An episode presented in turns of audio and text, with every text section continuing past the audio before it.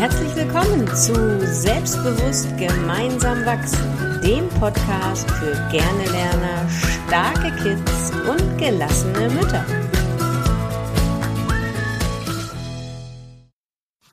Halli, hallo und guten Morgen. Äh, nee, nicht moin nach Hamburg, sondern wie sagt man denn in der Schweiz? Grüezi oder wie sagt man? Guten Morgen. Genau. Grüezi.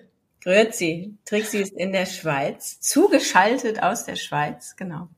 Ja, ihr Lieben, herzlich willkommen zu einer neuen Podcast-Folge und wir möchten uns heute mal über das Thema Sprache und die Nutzung von Sprache unterhalten. Ähm, in Bezug darauf, wie du dein Kind motivierst, wie du die Beziehung zu deinem Kind stärkst, wie du vielleicht auch durch deine Sprache die Beziehung zu deinem Kind gefährden kannst und was kaputt machen kannst wenn du deinem Kind zum Beispiel immer sagst, ja, aber du musst doch noch das und das.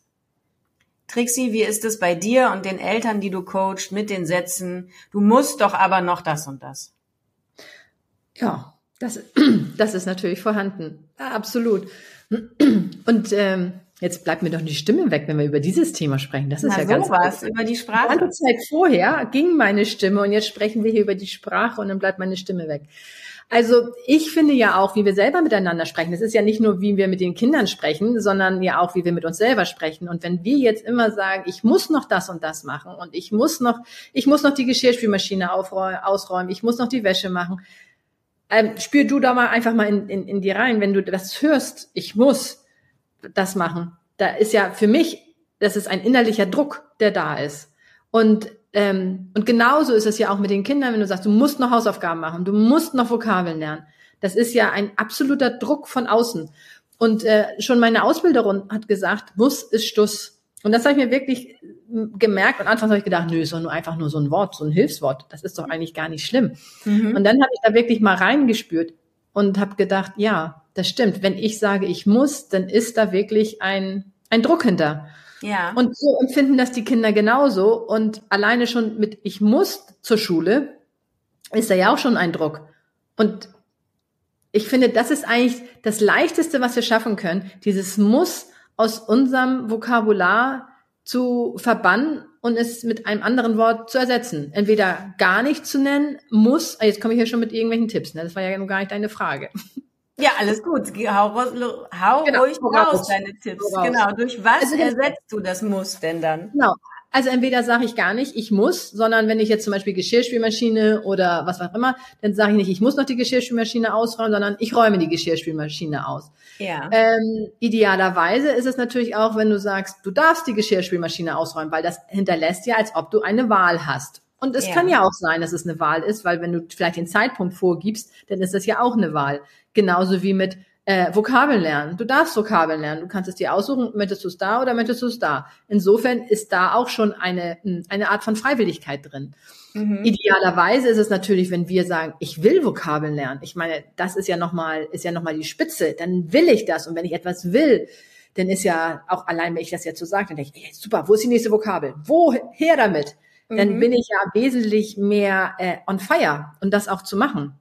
Also Definitiv.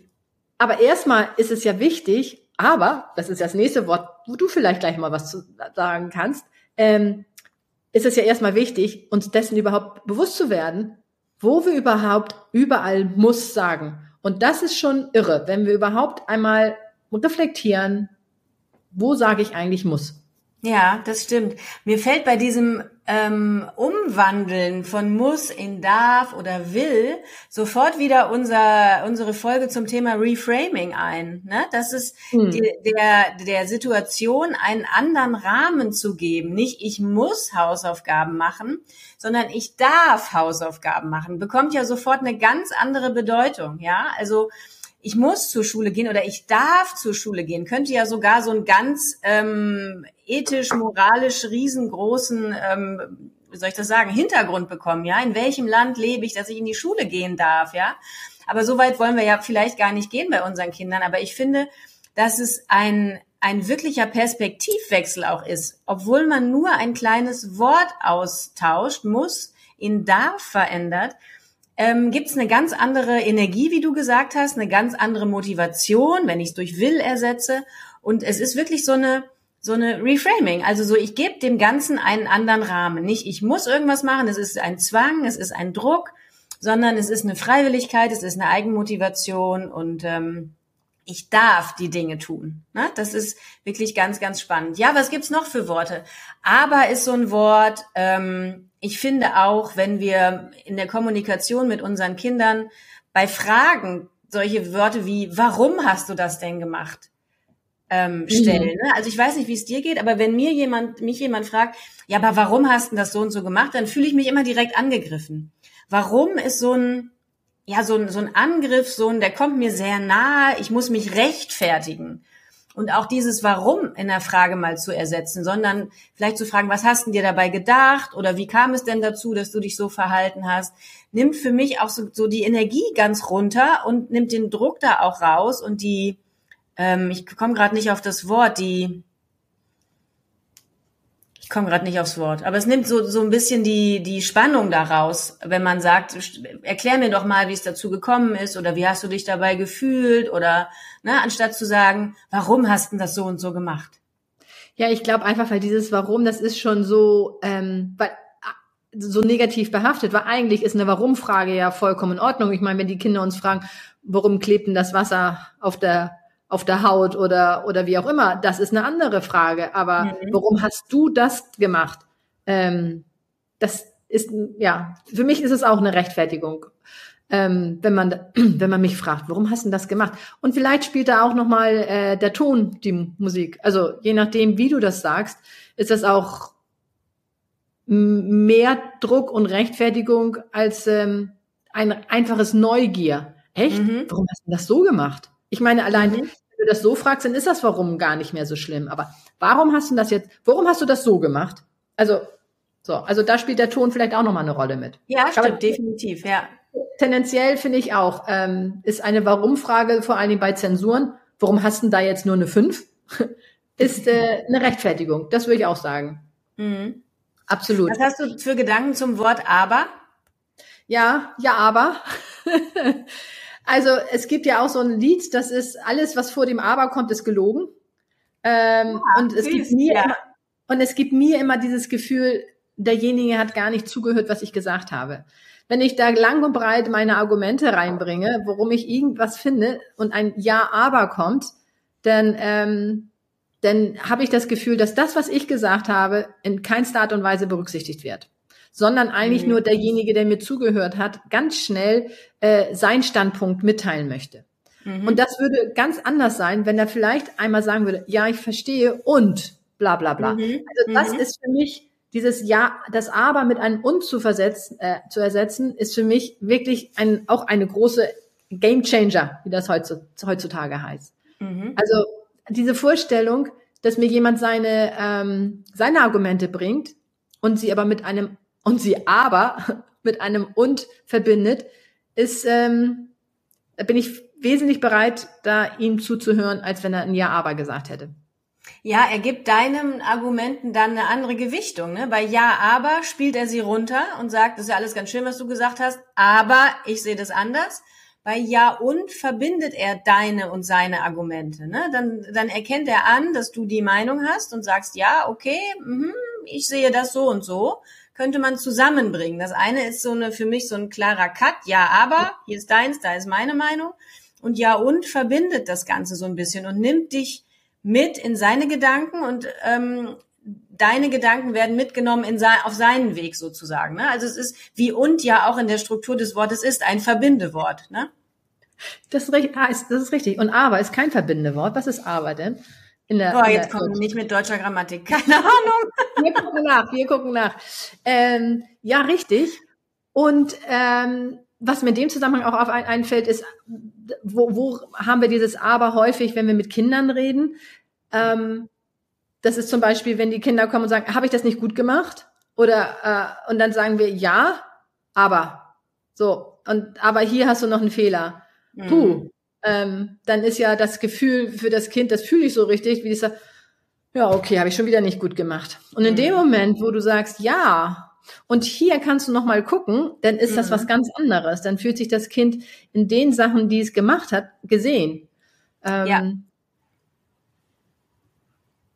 Und es gibt aber Situationen, wo ein Aber definitiv ihre, die Daseinsberechtigung hat. Nämlich, wenn du wirklich das, was vorher gesagt wurdest, in Frage stellst. Mhm. Oder dass du das auch, ähm, dass du das auch nicht äh, so stehen lassen möchtest. Mhm.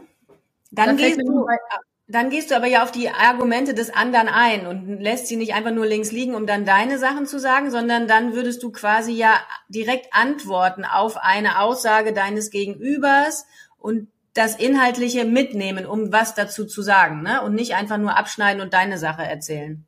Ja, und ich glaube, dieses Aber hat diese Daseinsberechtigung, wenn ich wirklich sagen will, das ist die Meinung von jemandem, aber ich habe eine andere Meinung. Mhm, zum Beispiel. Mhm. Also wenn ja. du dich wirklich vielleicht davon differenzieren willst, dass das äh, gar nicht deins ist und du auch gar nichts damit anfangen könntest. Mhm. Zum Beispiel. Ja. ja. Aber tendenziell finde ich schon, dass man dieses Aber mit einem und ersetzen kann oder einfach ganz und gar weglassen kann. Mhm. Das ist, ja, das hast du gut gemacht. Punkt. Mhm. Dann kann man seine, seine, äh, seine, sein, seinen Anteil noch bringen. Ja. Es ist, ich habe von irgendeinem von irgendeinem Buch habe ich einmal gelesen, dass das aber, äh, das und vergisst manchmal, dass es ein Punkt sein könnte. Mhm. Wir hatten mal einen, äh, einen Uniprof damals, der hat gesagt, schreib niemals etc. Wenn du was zu sagen hast, schreib's hin. Ach, witzig. Ja, Oder und so weiter. Ne? Und so weiter will ich nicht sehen in der Hausarbeit. Wenn du was zu sagen hast, dann schreib's hin. Und wie witzig. Corinna, überleg mal, wie lange das her ist, ne? Ja, danke. Mann, damit wollte ich doch nur sagen, wie das Gedächtnis funktioniert. Dass das so wichtig für dich war, dass du das behalten hast. Ja, das habe ich behalten. Und immer, wenn ich irgendwo und so weiter sehe oder selbst dazu ähm, neige und so weiter zu schreiben, lasse ich es weg, weil ich denke, wenn da noch was Wichtiges kommt, dann schreibe ich es hin und wenn nicht, ist da jetzt einfach ein Punkt. Ja. Ja, ich glaube auch. Wir dürfen einfach mal mehr Punkte machen, auch in unserer Sprache. Ganz genau. Mir fällt noch ein Wort ein, das hatten wir vorhin im Vorgespräch, ähm, oder besser so ein Satz, den wir als Eltern verwenden oder verändern dürfen in unserer ähm, Sprache mit unseren Kindern, ist der Satz, das kann ich nicht oder das kann ich noch ja. nicht. Ne? Ein ganz, ganz wichtiger eine ganz wichtige Satzveränderung oder eine mini kleine Satzveränderung, die doch so viel bewirken kann. Ne? Ich lese den Kindern in meinen Kids Calls ganz oft dieses Buch vor, der Strauß lernt lesen. Ich habe schon ganz viele Mamas gefragt, wo es das gibt. Ich glaube, das gibt's nicht mehr. Der Strauß lernt lesen und ähm, bekommt eine Geburtstagseinladung und kann das nicht lesen und sagt, ich bin so blöd, ich kann das alles nicht und steckt den Kopf in den Sand und seine Freunde erklären ihm dann, du kannst noch nicht lesen, aber du kannst alles lernen, wenn du das willst. Und sie nutzen ja. dann am Ende die Geburtstagsparty, ähm, zu der das Zebra eingeladen hat, dazu, dem Strauß die Buchstaben beizubringen. Und am Ende kann auch er lesen. Also dieses Ich kann noch nicht ist ganz, ganz wichtig, glaube ich, in der Kommunikation mit unseren Kindern. Absolut. Und da sind wir ja bei dem Growth Mindset, dass eben nichts in mhm. Stein gemeißelt ist, sondern es ist alles nur eine Frage der Zeit, wann man es kann. Wenn mhm. man das jetzt nicht kann, heißt es nicht, dass man das nie kann. Also genau. das ist ja genau. Und was in dem Zusammenhang ist, auch dieses Wort schon, das kannst mhm. du schon, mhm. um zu sehen, um zu, aufzuzeigen, was man alles schon kann. Ja. Und, und, und das auch dementsprechend zu würdigen. Das fand ich zum Beispiel süß. Gestern kam mein kleiner Sohn, der ist ja, ähm, hat ja das Down-Syndrom, ist ja behindert, geht in die Förderschule, kam gestern mit einem Schuljahresabschluss, heute ist ja letzter Schultag bei uns, ähm, einem Zettel nach Hause, da stand drüber, das kann ich schon lesen. Mm. Und dann standen da ganz viele Worte, fand ich richtig mm. schön. Ja. Mm. Ja, um auch nochmal zu zeigen, was man schon gelernt hat. Ja, Und genau. wenn man weiß, was man schon gelernt hat, dann genau. kann man das andere noch lernen. Ja, das kannst du schon, finde ich so super als Zeugnis. Ja, finde ich ja. richtig gut. Ja. Ja, wie schön das so ist, ne, wenn man so ein Zeugnis bekommen würde. Ja, der kriegt vier Seiten Entwicklungsbericht, ist so schön. Ich freue mich darauf. Er kommt gleich nach Hause. Ich freue mich schon drauf, das zu lesen. ja, wobei ich ja, also in den ersten Jahren hat, hat mein Kind oder haben meine Kinder auch ähm, ihre Kompetenzraster bekommen und, äh, und, und, und Texte. Das fand ich manchmal sehr schwer zu lesen. Mhm. Ähm, und eigentlich ist da ja auch eine Bewertung drin gewesen. Also es ist ja nur eine Frage, ähm, Es ist ja nur eine Frage, ob das Zensuren sind oder mhm. Smileys oder wie auch immer. Es ist immer eine Bewertung drin. Was ja. ich aber toll finde, ist, wenn das wirklich steht, individuell, was sie schon gelernt haben. Das ist ja was mhm. ganz anderes, weil das ist ja. ja. greifbar, das ist ja handfest. Und, äh, und diese Sätze darunter, die fand ich auch immer wesentlich interessanter ähm, zu lesen als ähm, ja irgendwelche Smileys oder halb ausgefüllte Kreise oder voll ausgefüllte Kreise. Ja, klar, das geht ja dann nach wie, wie beim ähm, Arbeitszeugnis, ne? Bestimmte Bausteine und ja. dann weißt du eigentlich, was es für eine Note ist, auch wenn es sich nett anhört, ne? Ja. ja. genau. Ja. Okay, genau. super, ihr Lieben. Das war, ähm, denke ich, unsere Folge zum Thema Verwendung der Sprache. Und wir haben ja schon gesagt, vielleicht müssen wir öfter mal den Punkt setzen, deswegen machen wir jetzt Schluss. Und ähm, ja, schreibt uns gerne, wie immer, wenn ihr irgendwelche Worte, Sätze, ähm, Verwendungen habt, wo ihr sagt, okay, da habe ich, bin ich auch schon mal drüber gestolpert, dass ich das eigentlich nicht mehr sagen möchte, dass ich dafür lieber einen anderen Ausdruck verwenden möchte. Wenn euch irgendwelche Beispiele einfallen, schreibt uns gerne. Wir freuen uns gerne sehr über eure Rückmeldungen. Ja, das ist richtig. Und ich wollte noch eine Sache mit auf den Weg geben. Ja. Wenn du das jetzt, wenn du das jetzt hörst, denn achte doch heute einfach mal auf deine Sprache, wo du ein muss verwendest, wo du ein aber verwendest und wo du ein noch verwenden könntest. Super, genau. das finde ich einen sehr, sehr guten Hinweis. Prima, Trixie. Alles klar, ihr Lieben. Dann macht's gut. Bis zum nächsten Mal. Tschüss. Tschüss.